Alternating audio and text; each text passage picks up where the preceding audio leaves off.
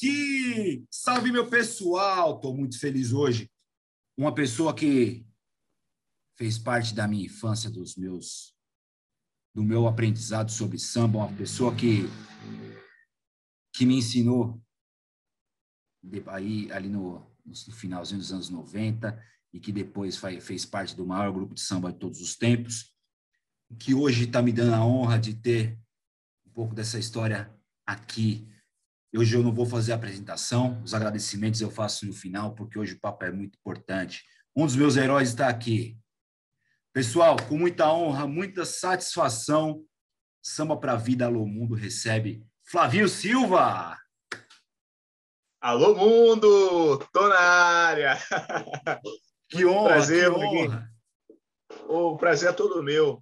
É, é muito, muito legal estar aqui, muito bom estar aqui, poder falar do mundo, poder falar da vida, poder dar nossa nosso parecer acerca da nossa contribuição para a humanidade, né, cara? Porque na realidade nós somos, tirando o trocador e o motorista, tudo é passageiro, né?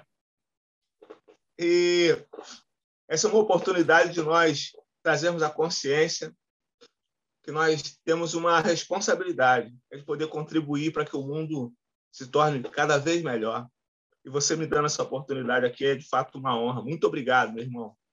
Deus te abençoe Imagina. muitíssimo. Amém, cara. Imagina, a honra é toda nossa, a honra do samba para a vida, a honra dos amantes do samba. Tê-lo em vida, é... recentemente te perdeu um dos grandes, acho que o, talvez o, o, último vivo dos construtores do samba, que foi seu Nelson Sargento. Então a gente tem que fazer as homenagens em vida. A gente tem que fazer as, as nossas reverências em vida para os nossos heróis, para os nossos, os nossos ídolos, as pessoas que a gente admira. E, e esse é o papel que do Samba para a Vida, um dos papel, papéis do Samba para a Vida, é fazer essas devidas homenagens. Mas vamos lá, Flavinho Silva, acho que dispensa um pouco de apresentações históricas, mas eu queria que você contextualizasse para a gente ali, ali no finalzinho dos anos 90, o que, que foi aquele boom do Hoje Eu Vou Pagodear na vida de Flavinho Silva, na vida dos seus companheiros lá de Grupo 100%? Foi um, um momento muito interessante, né, cara? Porque o que acontece? O Grupo 100%, no, no, nos anos 90, ele apostou numa música que parecia que estava meio na contramão do mercado porque a maioria dos grupos gravavam canções muito bonitas, né? Foi um, um grande momento do samba e a gente pode citar Exalta Samba, que estourou vários discos. O, como produtor, Biravaí, inclusive ele produziu o disco do 100%. Mas Negritude Júnior, toda aquela turma que estava surgindo naquele, naquele momento ali, com canções é, românticas, né? A maioria dos temas eram eram canções românticas, uma melodia bem bem é, lenta, não tinha e de repente o 100% veio na contramão com o Partido Alto. Aí o grupo 100% veio com aquele Partido Alto, aquele sambão de raiz e parecia que, o, que o, o, o público estava carente daquele estilo de, de música, né? E eu creio que isso contribuiu para aquela visibilidade extraordinária que aconteceu na, na carreira do grupo 100%, né? Chegou um determinado momento em que a nossa música ela estava sendo executada em todo o território nacional, em todas as rádios. Naquela época, as rádios predominavam, né? Eram muitas rádios. Agora, com, com, com a evolução, com, com a internet, a gente pode a gente pode fazer a nossa playlist e tocar o que a gente quer ouvir, mas naquele naquele momento teve uma contribuição muito importante com as rádios que tocavam bastante as nossas músicas, né? E foi de fato um, um momento muito interessante para o grupo 100%. E em um ano aconteceu aquilo tudo que você viu. Em um ano nós gravamos um disco é o Paulo Tenente, que na época ele era presidente da Escola de Samba Leão de Iguaçu. E ele tinha um projeto de gravar três grupos: Grupo Perraça, Grupo Toquitô e o Grupo 100%, é o que estava sobrando para investir. Falei, vamos, vamos, vamos dar uma oportunidade para esses criolinhos aí. e o grupo 100% fez aquele sucesso fantástico e mudou a história de, de, de, muita gente. Mudou a história da PTA, que era uma produtora que estava trabalhando com esses três grupos. Mudou a história de cada componente do grupo, isso alcançando suas famílias. Mudou a minha carreira como compositor, porque a partir daquela música que é de autoria do Delcio Luiz e do Adalto Magalha, mas naquele momento, acredito que hoje ainda aconteça isso. As pessoas associam a música ao intérprete. É? Isso acontece com o Diogo Nogueira também, com a música Fé em Deus. Tem gente que não sabe que eu compus aquela canção, tem gente que atribui ao Diogo Nogueira. Mas está em casa. o negócio é é, a mensagem ser passada e, e diga-se de passagem, é uma mensagem muito, muito edificante, né? Porque nós somos todos carteiros. E qual é a função do carteiro? É entregar a mensagem. Então, essa mensagem está sendo entregue, né? não importa se, se a, a honra vai para o compositor, se a honra vai para o intérprete, mas quem, quem é mais honrado quando a mensagem é passada é o dono da mensagem, que é o nosso Deus Todo-Poderoso. Mas eu peguei carona com o Delcio Luiz e com o Adalto Magalha, porque aquilo abriu muito as minhas portas. É, dali, quando eu mandava a música para as pessoas ouvirem, eles associavam, pô, a música é daquele, daquele aquele rapaz que compôs Hoje Vou Pagodear, vamos ouvir e tal. Então, abriu as portas, eu gravei com a Beth Carvalho, com o Zeca Pagodinho, com Fundo de Quintal, em parceria com com Carlos Caetano e com Moisés Santiago. Foram muitas canções que fizemos juntos e todas elas fizeram sucesso. Aí Pique Novo, Swing Simpatia, o próprio Grupo 100%, depois o Grupo Molejo, Grupo Revelação. A galera aqui do Rio de Janeiro, eu acho que todos os... Leandro Sapucaí também gravou a canção de minha autoria. Enfim, aquilo me deu uma, uma sustentabilidade na carreira como compositor. É, foi um momento muito interessante. Hoje vou pagodear. E, e agora. Eu digo o disco inteiro. O disco inteiro, aquele disco inteiro foi muito bem produzido. Repertório escolhido muito a dedo. Tem uma canção do Fogaça. Corri se eu estiver errado. É, é do Fogaça, que é o Trevo de Paz, que para mim Pô, é a melhor. Do... Ali é, a melhor, é a melhor do disco para mim. É, sem dúvida, é melhor, muito, uma melodia muito agradável, uma letra bem elaborada e toca os corações, né? Eu, quando, é, algumas vezes, quando estou cantando aquela canção, as pessoas choram. o Fogaça ele é muito talentoso, né? Fogaça. Tem, tem canção do Nobre também nesse disco. É... Eu, eu gravei, eles gravaram três canções minhas. Né? Foi, eu fui uma cobaia naquele momento. Por quê? O que acontece com um grupo que não tem tanta expressão, que era o caso do 100%, a gente arrebentava na roda de samba, sobretudo na Baixada Fluminense. Ali em Nova Iguaçu tinha um pagode, era o Segunda Sem Lei. Esse pagode era um, um evento muito comentado, muito frequentado por todos os artistas do, aqui do Rio de Janeiro. A galera, o que acontece é o seguinte: naquele pagode ali, era um pagode. O pagode era apenas um pretexto para o futebol, que a gente jogava toda semana. Acabava o futebol, fazia a roda de samba, e era um, era um, era um futebol de músicos. Só que eram os músicos que tocavam com o Neguinho da Beija-Flor, outros tocavam com o Bebeto, outros tocavam com um Alcione, outros tocavam com vários artistas. E no, na segunda-feira, que era, era, o dia em que a maioria do, da, das pessoas não tinha trabalho, né? a gente se reunia lá para jogar futebol. Só que tinha semana, o pessoal estava em viagem. Algumas, algumas, algumas pessoas fazendo viagens internacionais, outras chegando e tal. Então tinha semana que não tinha ninguém para tocar. Então foi o, o, o Sávio, que foi o empresário do, do grupo 100%, fez uma gestão fantástica. Ele teve a ideia de montar uma base. Se chegasse alguém para jogar o futebol e tocar, chegava e tocava e estava de boa. Agora, se não fosse ninguém, o pagode não, não deixava de acontecer, porque o pagode superou o, o, o, lazer, né?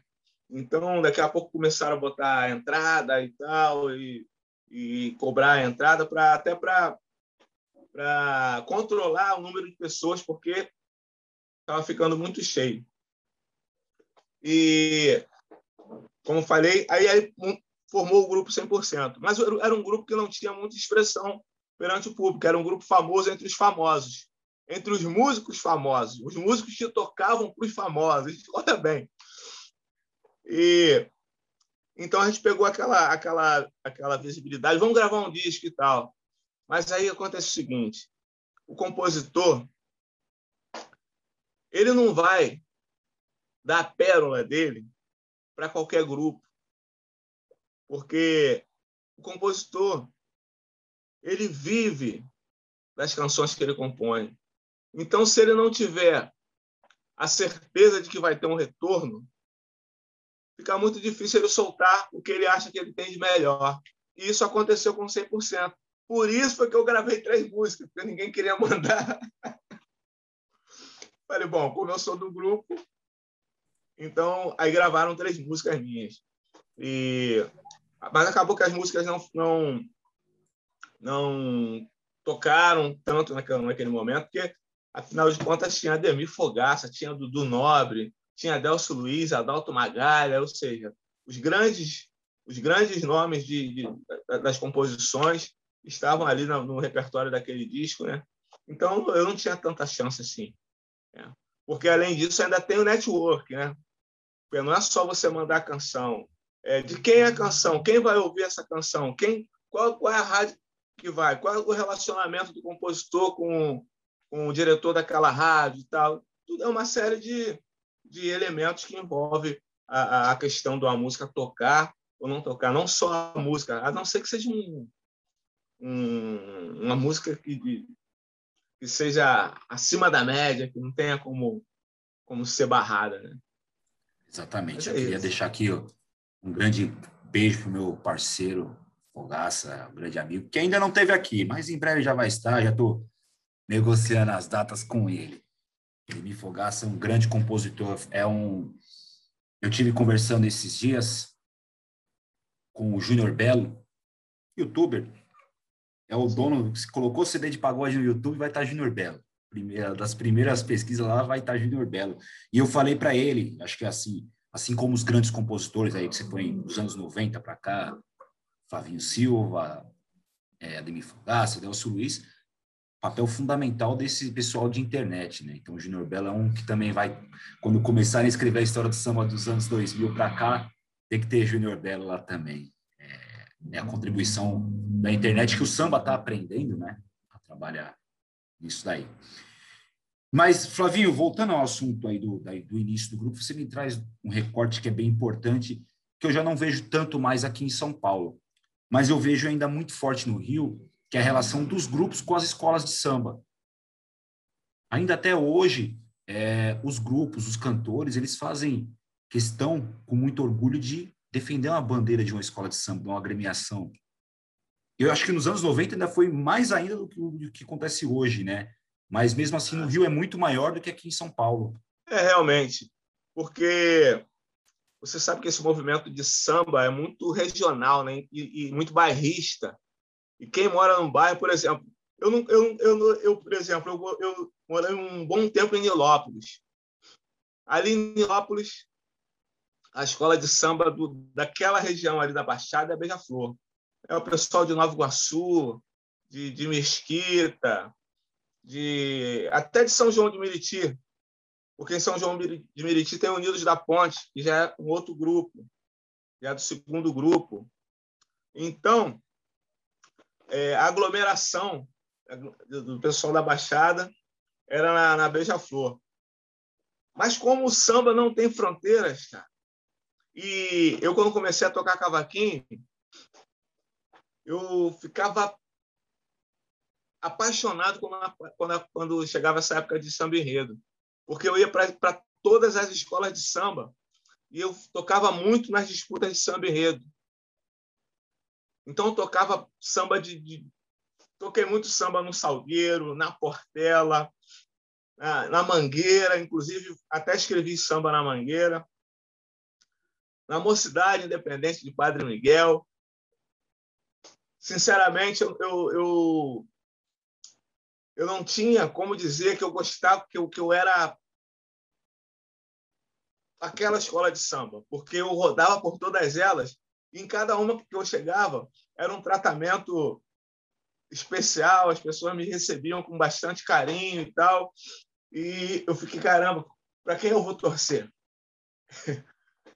Mas fiquei um, por, por, um bom tempo bastante apegado a Beija-Flor de Nilópolis. Mas depois comecei a frequentar a Mangueira e conheci Alvinho, Alvinho, Ivo Meirelles e uma série de, de presidentes ali da Mangueira também. Foi um, um, uma experiência muito interessante. É, é, no Salgueiro, inclusive o Sereno, é um grande compositor que está sempre disputando samba lá no Salgueiro.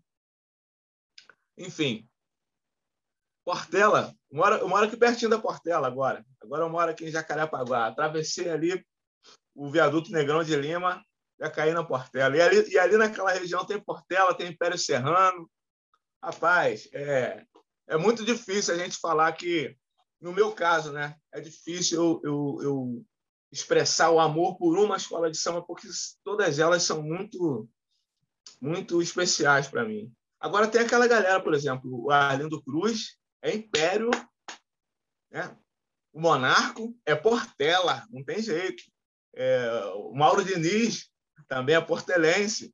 Então, não tem como a gente expressar, porque também tem a questão da, do, da história, né? da família dele, toda, do, do Mauro Diniz que estou citando.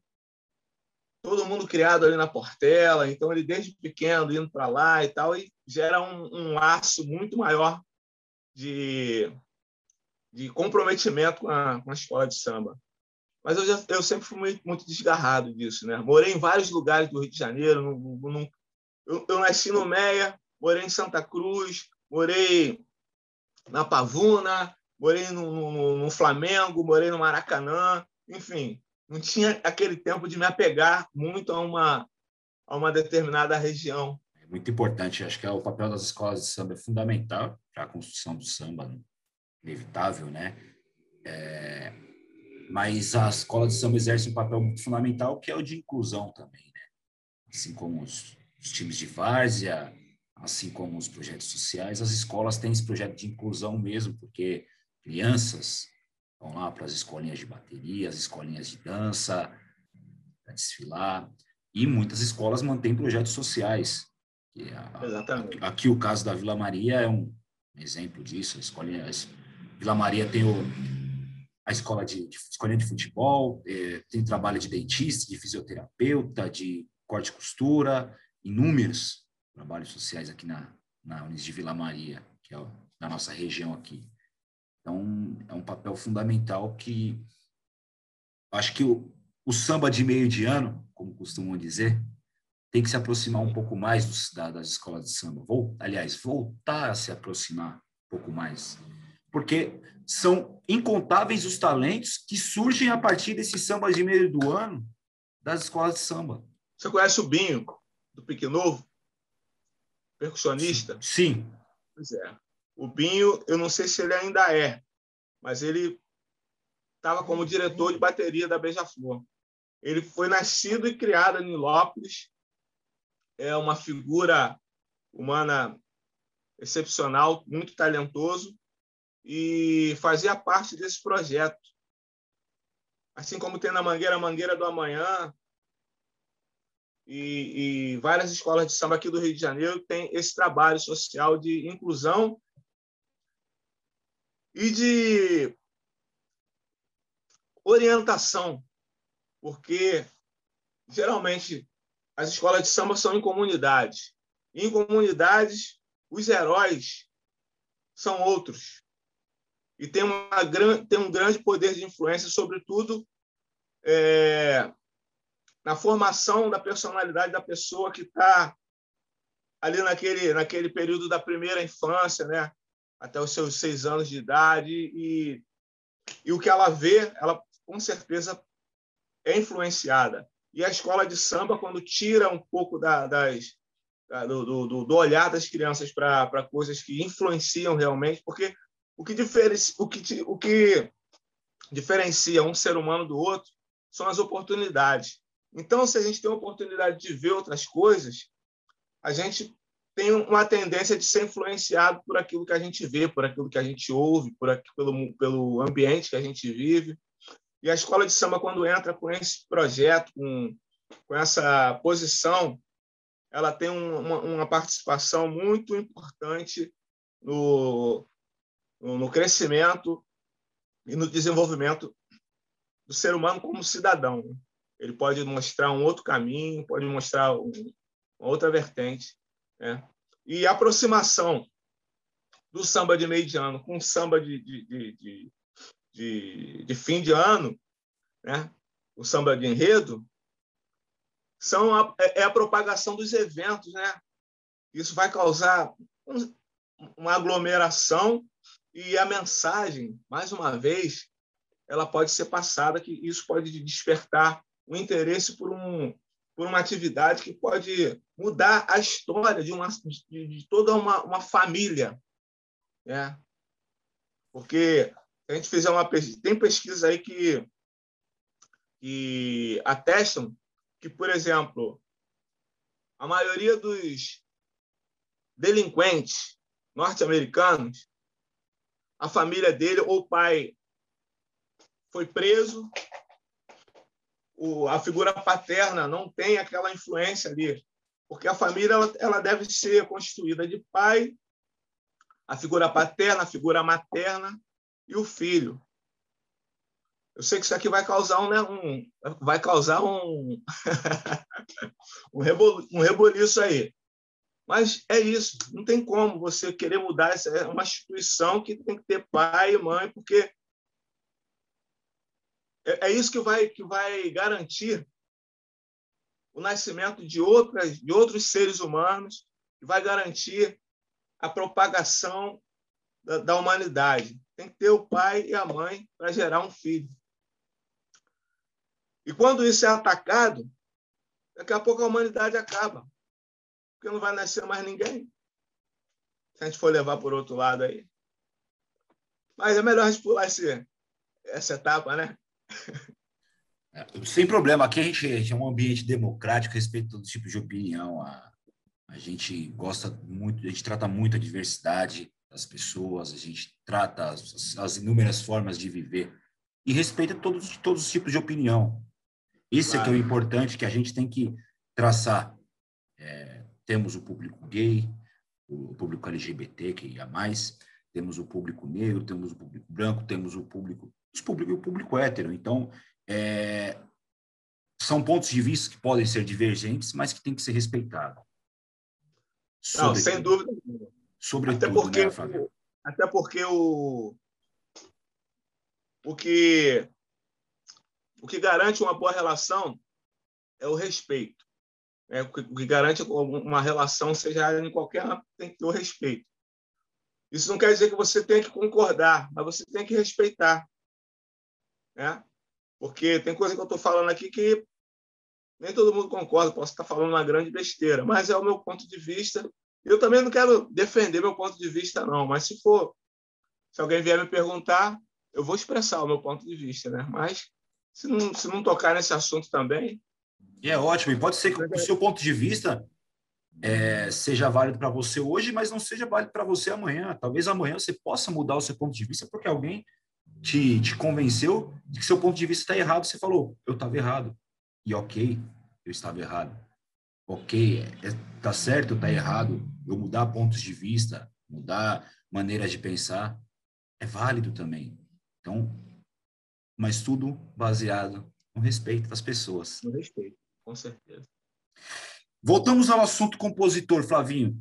Flavinho, você compôs essa grande obra que se vale de relato, que é o Fé em Deus. Há uns, há uns dias atrás, a gente tem um movimento aqui das páginas, das páginas de samba do Instagram. De vez em quando a gente se atreve a, a cantar, a tocar uh, ao vivo, pessoal. É, canta, faz acorde errado, canta desafinado, mas o que vale é a gente desopilar esse, esse momento tão, tão ruim que a gente tem vivido, tão incerto. Não digo nem tão ruim, porque tem muito aprendizado nisso, mas um momento tão incerto que a gente está vivendo, então a gente precisa desopilar. E uma das histórias que veio na live para a gente foi a respeito da sua música, que na época, no dia, o rapaz até falou que é uma música do Reinaldo, né? O Reinaldo também, nosso príncipe, que Deus Sim. tenha, regravou também. E ele fala cara, a música muda, muda a vida. Eu tô aqui no internado no hospital, tô acompanhando a live de vocês e já tô emocionado. E se puder, por favor, cante Fé em Deus. Essa música marcou demais a minha vida e eu tô precisando ouvir ela hoje. Como é para você, compositor, receber um relato desse? Rapaz, a gente tem a missão, a, a, a sensação de missão cumprida porque a gente sabe do poder da de, de repente a gente não tem nem noção do poder da música. É. é só a gente comparar o seguinte aqui. Você imagina um filme de terror sem trilha sonora? Que terror que aquilo vai causar em alguém? Da mesma forma, um filme de amor sem trilha sonora vai ficar sem emoção.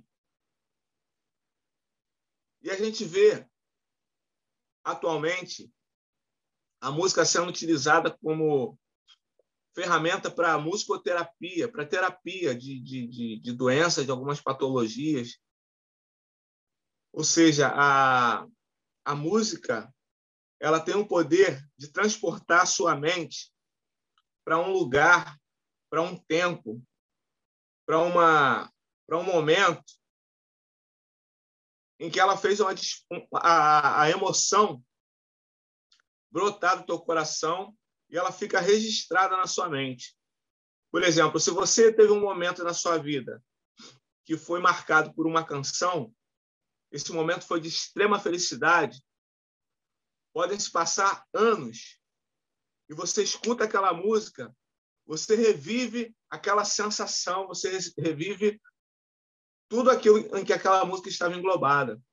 Como da mesma forma, se você se uma música marcou um momento muito triste, um momento de dor, de repente você escuta aquela música, te incomoda, pô, desliga essa música aí, não quero ouvir isso não.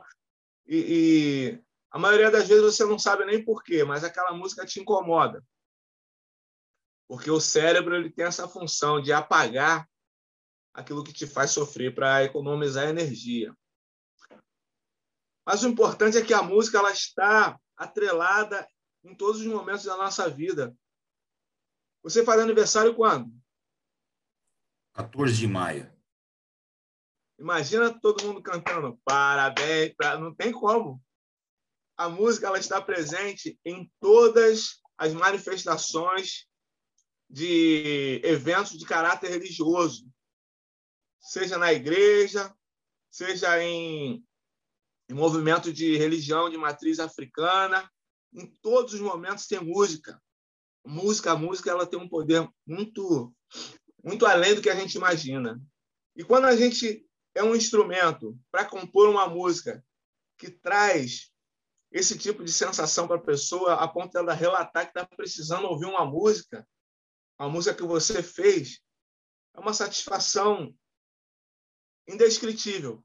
A gente tem realmente a sensação de que você está sendo um instrumento de Deus para levar conforto para o coração das pessoas. É maravilhoso.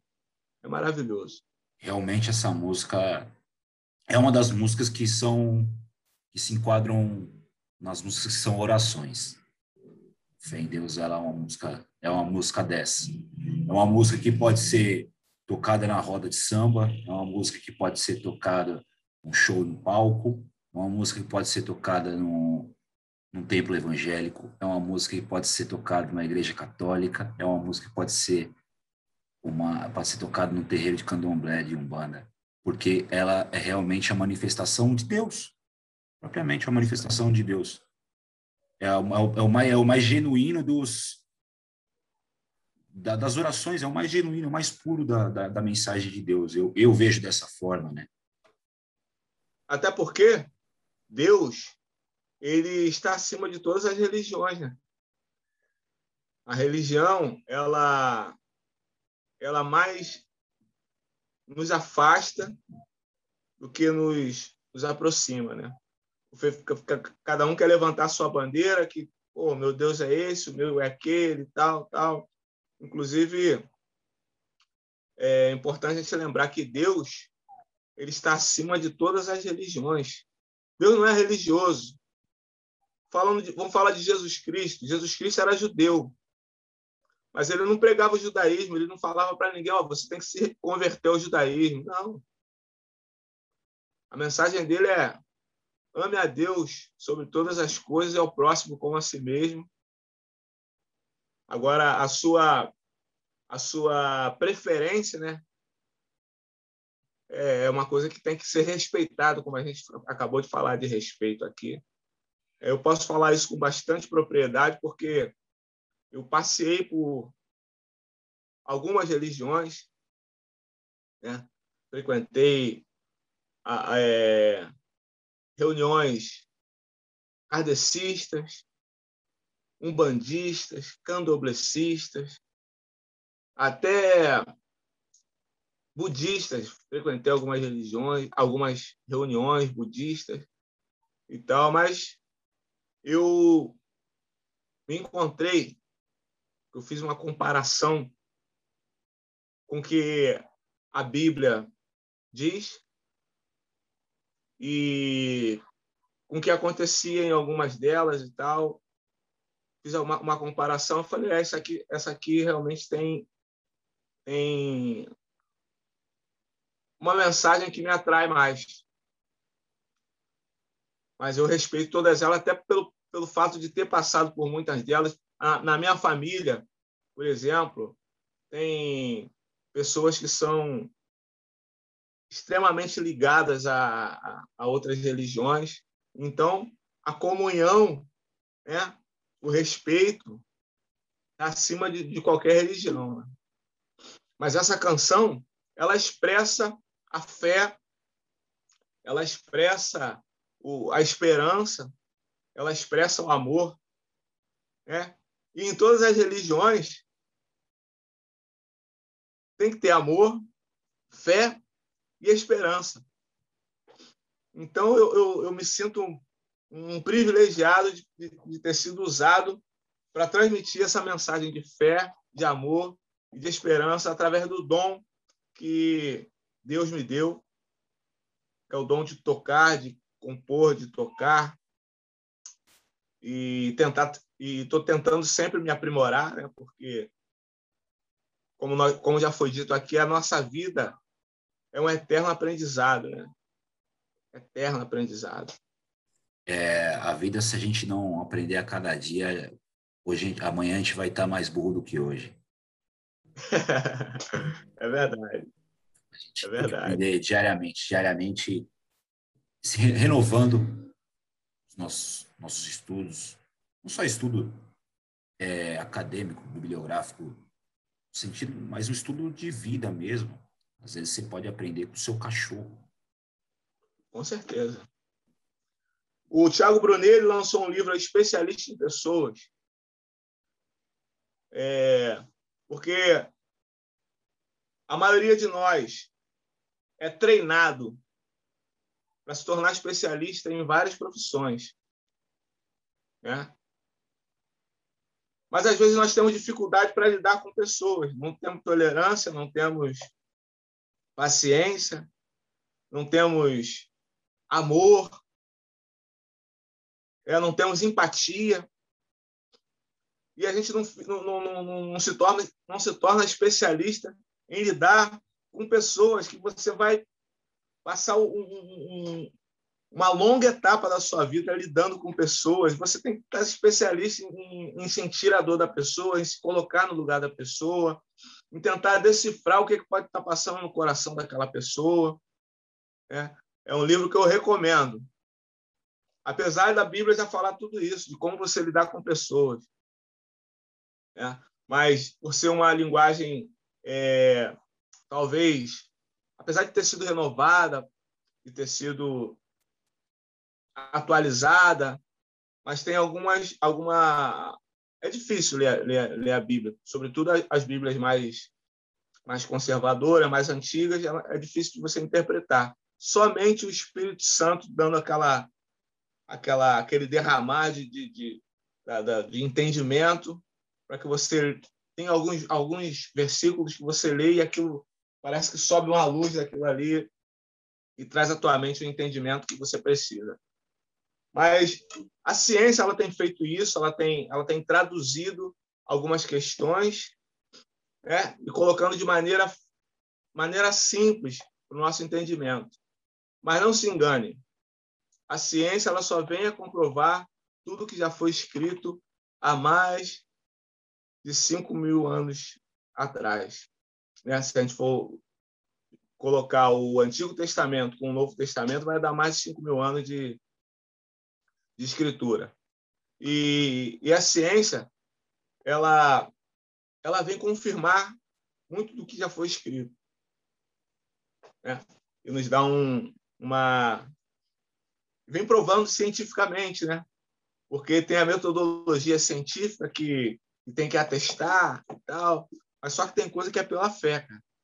Tem coisa que, que você não vai ver escrito em lugar nenhum, que você vai sentir e que vai acontecer e se a pessoa não estiver na mesma sintonia que você, não vai entender, não vai compreender, não vai, não vai nem acreditar.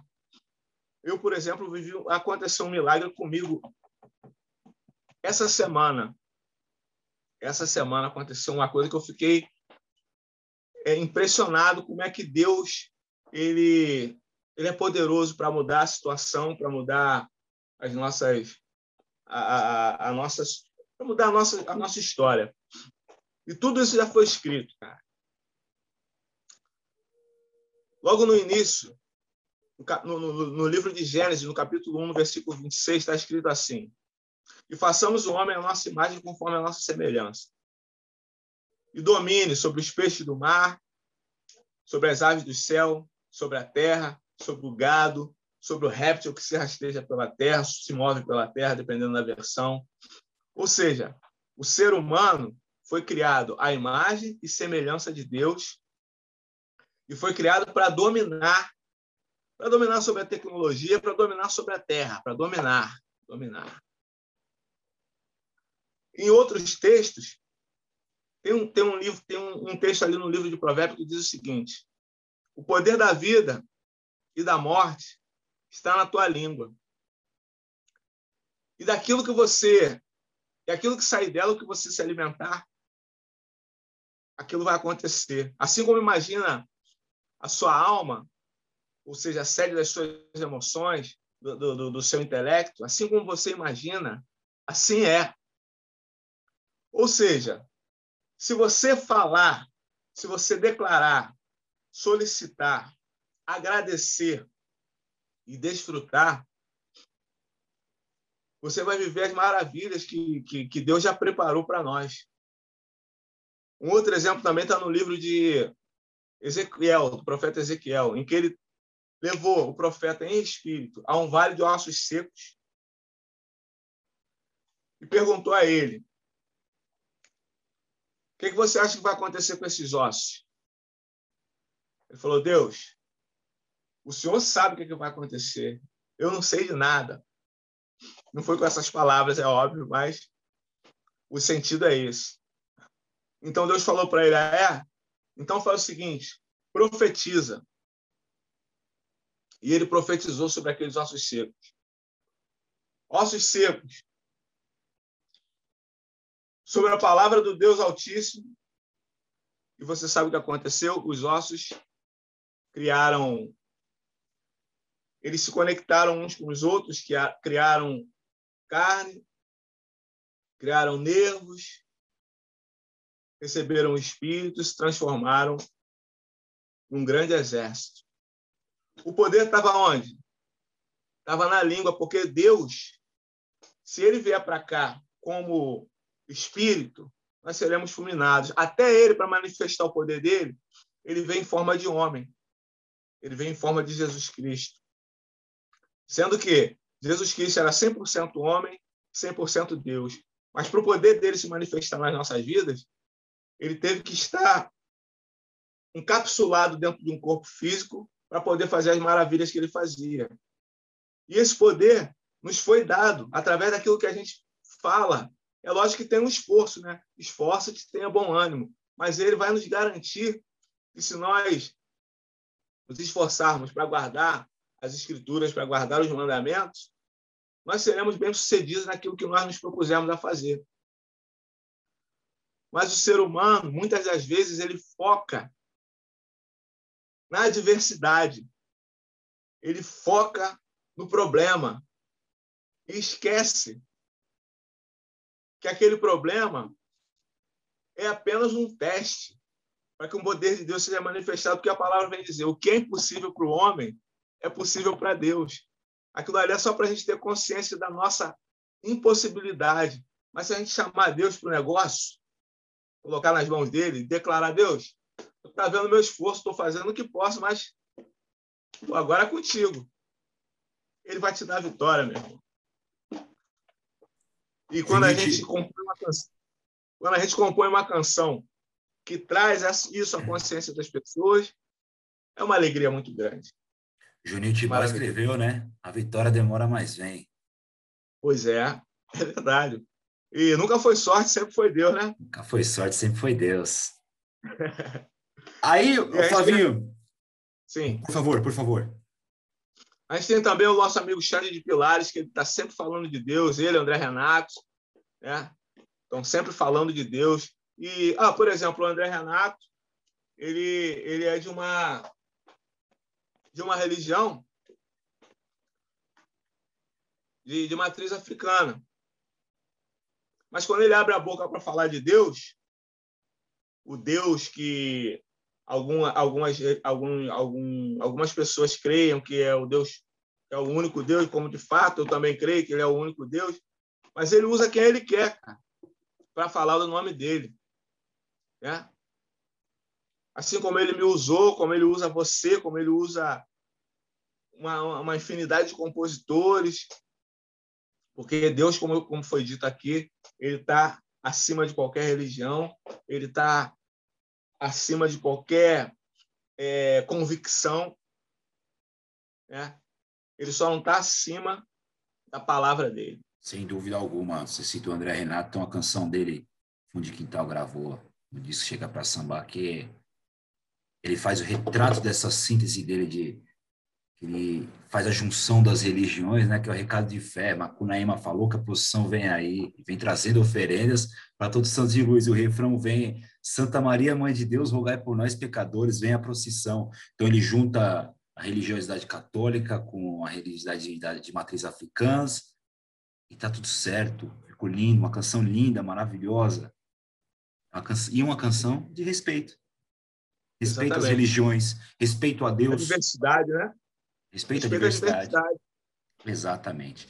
Chegamos no fundo de quintal. Falei de fundo de quintal agora e, e chegamos nele. Como é que foi para você o convite de, de uma das, da, acho que para para a galera noventista, a maior instituição de samba, a galera que modifica toda a estrutura do samba e você músico já com uma carreira legal, recebe o convite para substituir, não sei se substituir seria o verbo correto, mas para fazer parte dessa história que já teve no seu instrumento Sombrim Sérgio. Como é que foi para você esse convite? Pô, foi uma surpresa muito grande, porque sempre foi meu sonho. O Fundo de Quintal foi minha referência, sobretudo naquela versão que era Bira presidente, o Birani é... Sereno, Kleber Augusto, Arlindo Cruz e Sombrinha. E, sobretudo, aquele disco Mapa da Mina, eu escutei muito aquilo, e a partir dali eu comecei a buscar lá de trás, desde a época que, que fazia parte de Jorge Aragão, Almig Neto, né? Luversi. Aí fui buscar mais para trás, depois eu vim para frente acompanhando toda a trajetória até chegar no Mário Sérgio. O Mário Sérgio ficou 18 anos, parece, no, no, no fundo de quintal. Aí veio Ronaldinho e tal. Então, nessa época, eu estudava fundo de quintal. A minha referência sempre foi fundo de quintal, né? É lógico que teve outros grupos né, nesse, nesse momento, né?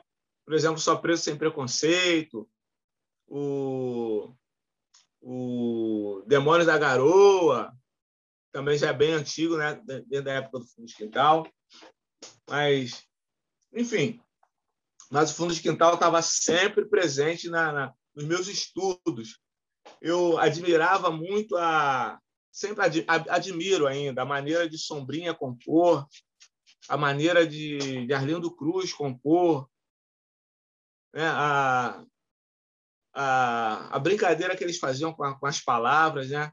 Eles, eles são muito são gênios, são acima da média. E depois o Ronaldinho também tem canções maravilhosas.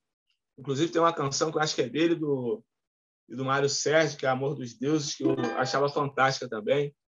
Enfim, sempre foi meu sonho, meu sonho. Eu me imaginava tocando aquelas canções e tal, mas nunca achei que, que pudesse acontecer. E eu estava na Europa.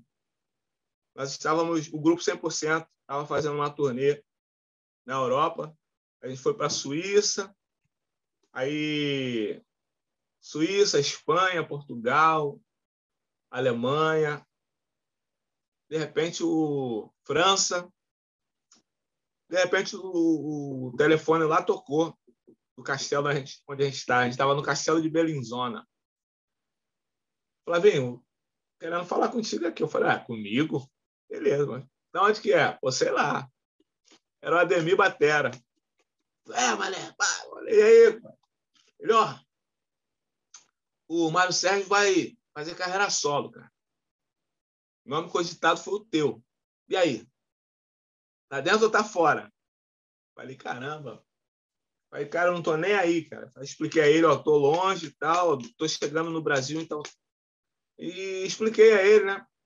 Ele falou: então tu chega aqui, a gente vai lá no, no, no Bira, vamos fazer uma reunião lá, vou te apresentar e tal. Apesar de que eu já, eu já conhecia, mas não tinha essa, essa intimidade de ir na casa deles e tal. Pá.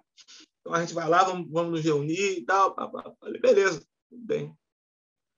Cheguei no Brasil, chamei o pessoal do 100% falei: ó, recebi uma proposta aí que é meio que recusável. E, então, passei por todo aquele processo, né? várias reuniões e tal. Por que que acontece? O Fundo de Quintal, se você perceber, é um grupo que não tem muito escândalo. Né? Eu acho que não tem escândalo. Né? Nenhum. E durante o tempo que eu, que eu permaneci lá, eu aprendi muita coisa, cara, acerca de comportamento, de postura, educação e observava bastante. Uma coisa que também foi muito interessante para mim, aprender para que que nós qual é a nossa função? Como é que eu posso contribuir? E não querer, é, é, é se você puder fazer sempre um pouquinho mais do que você do que você é, é esperado, né? Você puder contribuir com um pouco mais do que esperam de você, é legal. Mas aprendi a não ultrapassar a dose. Entendeu? Porque, afinal de contas, são anos de diferença. Então, eu posso ter até ideias brilhantes, mas a experiência conta muito.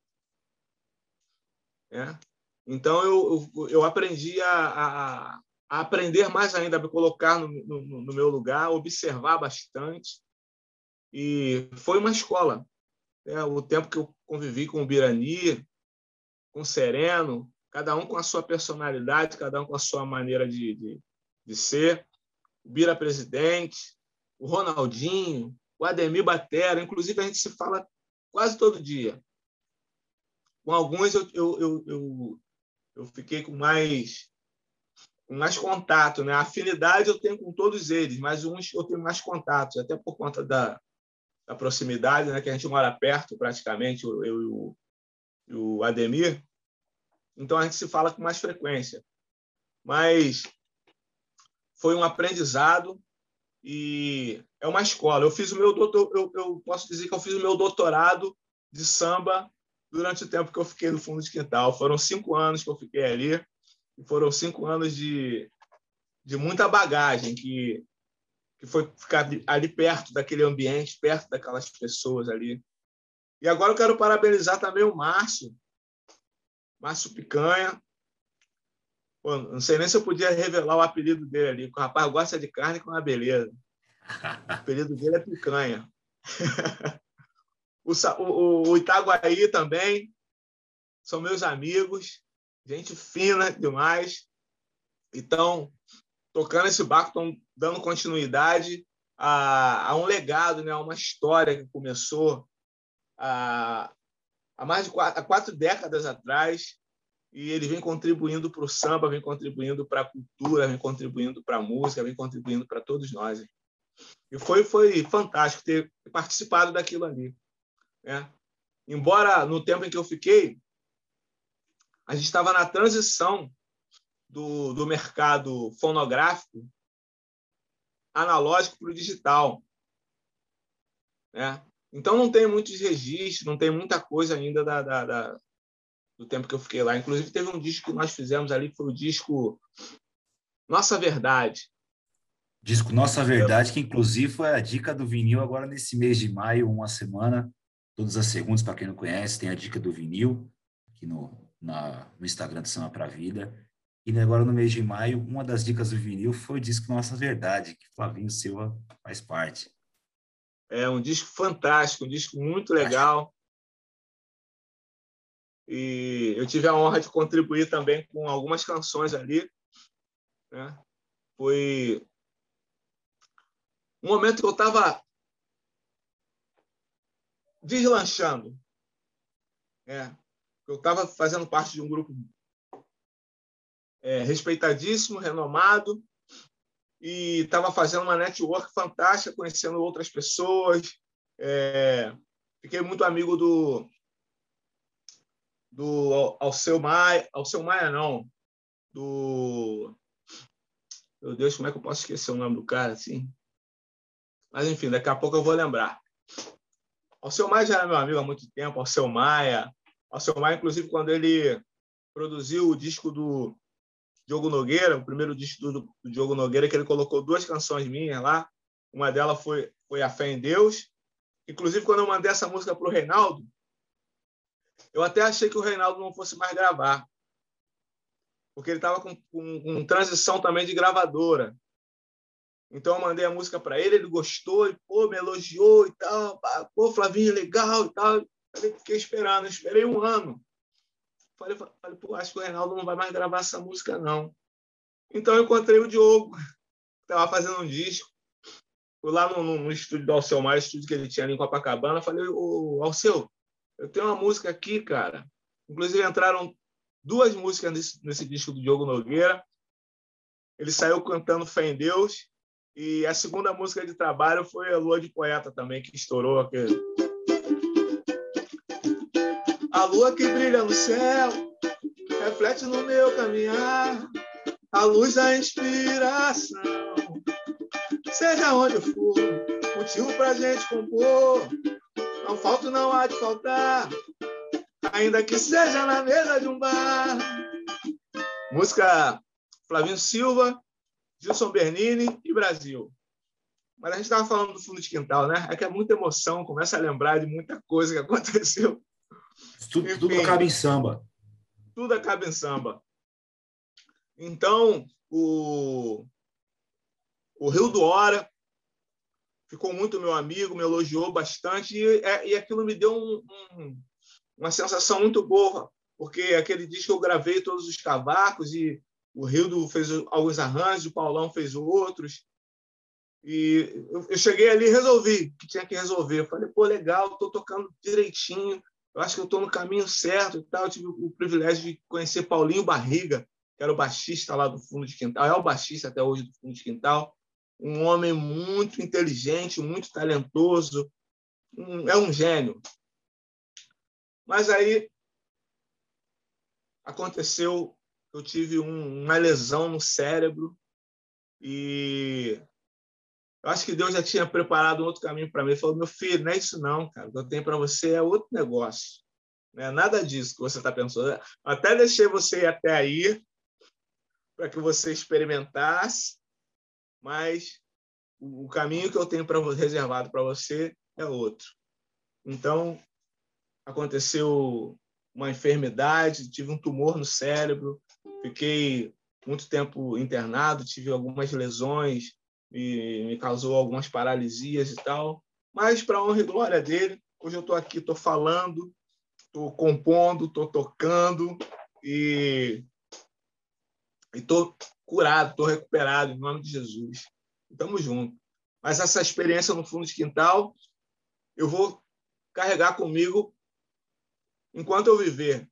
E o que eu puder passar de, de experiência para as pessoas, eu fiz o doutorado lá no fundo de quintal, né? Sem dúvida alguma. E uma das grandes emoções da pandemia para mim foi a live do fundo de quintal lá no Cacique de Ramos e que, ele, que eles trouxeram quase todos os ex-componentes, né? Infelizmente, o seu Jorge Aragão não pôde participar porque estava internado com Covid. Arlindo Cruz as impossibilidades dele, então foi representado pelo filho, Almig Neto, que Deus o tenha, foi representado também pelo filho, mas foi uma, uma live emocionante, você via a cara do Xande de Pilares, a, a emoção correndo, né? Emoção literal, de lágrimas, né? Eu creio que para vocês também que estavam lá tenha passado toda aquela emoção, né? Porque um dos meus grandes ídolos, eu fui violonista de um grupo de samba aqui em São Paulo durante algum tempo, meu, meu maior ídolo é Kleber Augusto. Isso é, Pô, é, é público. E tanto como compositor, como cantor, é, era a minha referência maior. Hoje, infelizmente, ele não pode mais cantar. Mas Pô, você aquela grava... voz dele, cara, uma voz é única, rapaz. Única. Única. Única. única. Aquele você... timbre, isso, cara. É e nesse disco, nesse disco você traz uma, você traz interpretando você, Ronaldinho, uma, uma obra dele que eu ponho entre as cinco maiores dele, que é Fera do Cio.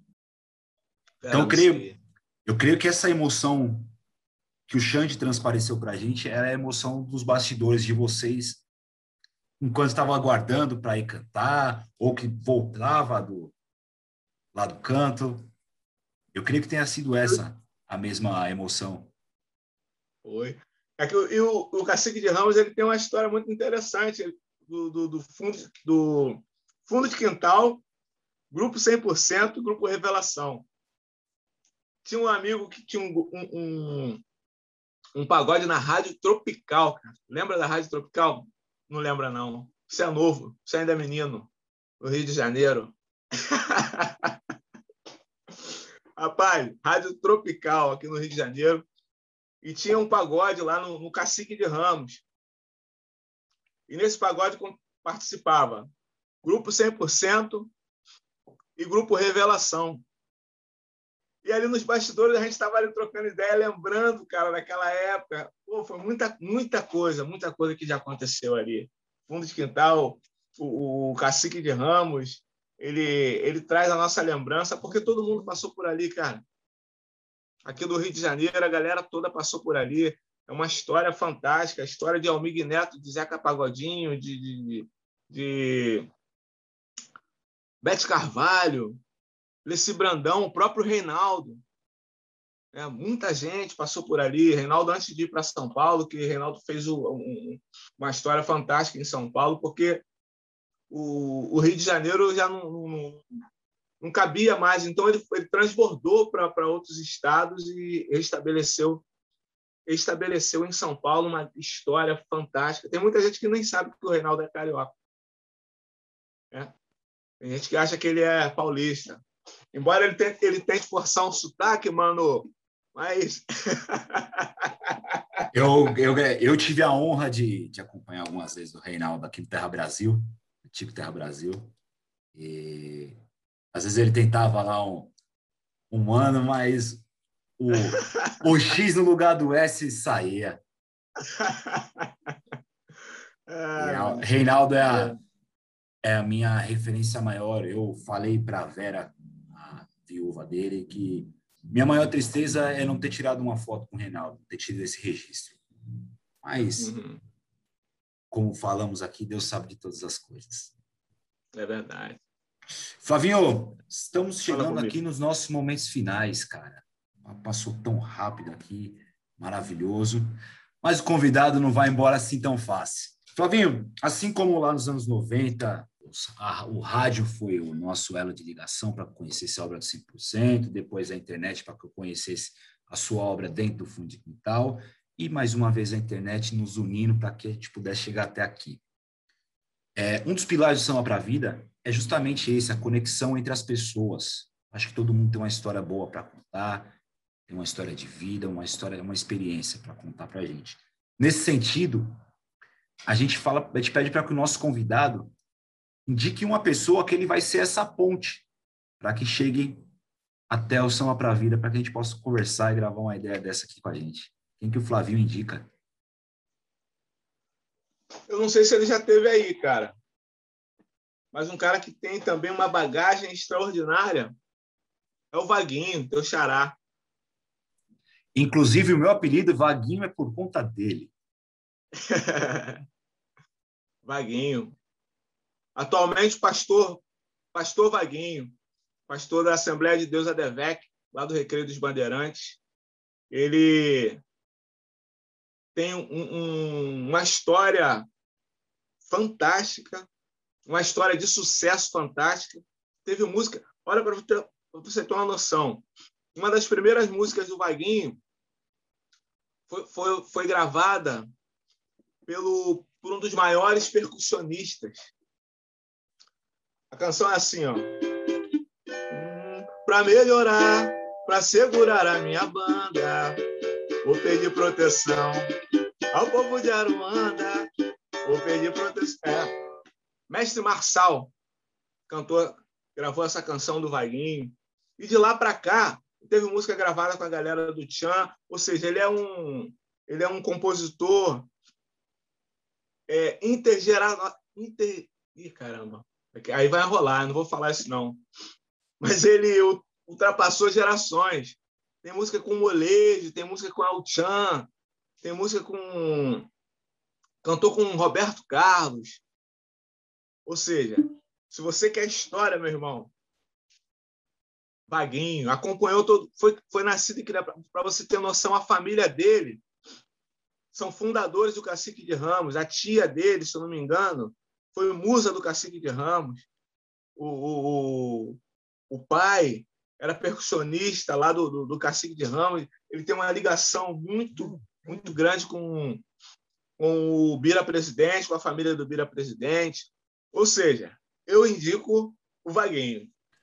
Ótimo. Então você vai fazer essa ponte para que São para a Vida chegue até o meu xará. Vai ser uma honra. Uma honra. Vou te passar aí o contato dele. Vai ser uma honra. Segundo momento, Flavinho Silva. Flavinho, qual o recado que você daria para o mundo? Para o mundo? Olha, rapaz, nós às vezes nos preocupamos com as condições. E o que faz a diferença na nossa vida são as decisões. Porque se a gente olhar para a condição, a maioria das vezes a gente vai ter a impressão de que não pode fazer muita coisa. Mas eu aprendi com a Bíblia, no livro de Mateus, no capítulo 6. Eu recomendo você a ler do versículo 25 ao 34. mas eu vou citar aqui para você só o versículo 33. Buscar em primeiro lugar o reino de Deus e a sua justiça, que todas essas coisas serão acrescentadas.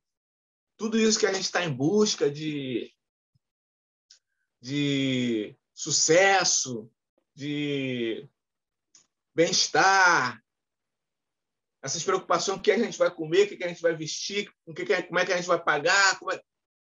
Busque em primeiro lugar o reino de Deus e a sua justiça, que todas essas coisas serão acrescentadas. Até porque existe um outro texto que também que eu gosto muito, que está no livro de Gálatas, no capítulo 6, no versículo 7, que diz assim: Não erreis. Deus não se deixa escarnecer. Aquilo que o homem plantar, isso também se fará. A, a nossa vida é uma semente. Aquilo que a gente planta, a gente colhe. A semente ela é opcional. Mas a partir, de que, a partir do teu plantio, cara, a colheita é obrigatória. É aquilo que você plantar, meu irmão. Pode ficar tranquilo que se você plantar melancia, você não vai colher maracujá. Aquilo que você planta, você colhe. Todo esforço que você faz, tudo isso é uma semente. Tudo isso vai dar frutos. Todo bem que você faz, ele volta para você multiplicado. Toda palavra que você tem o poder na tua, na tua língua de profetizar, tudo aquilo que você fala volta para você multiplicado. Se você falar coisas boas, você vai viver maravilhosamente bem. Agora, se você também faz uso da tua língua para amaldiçoar, isso também volta para você multiplicado.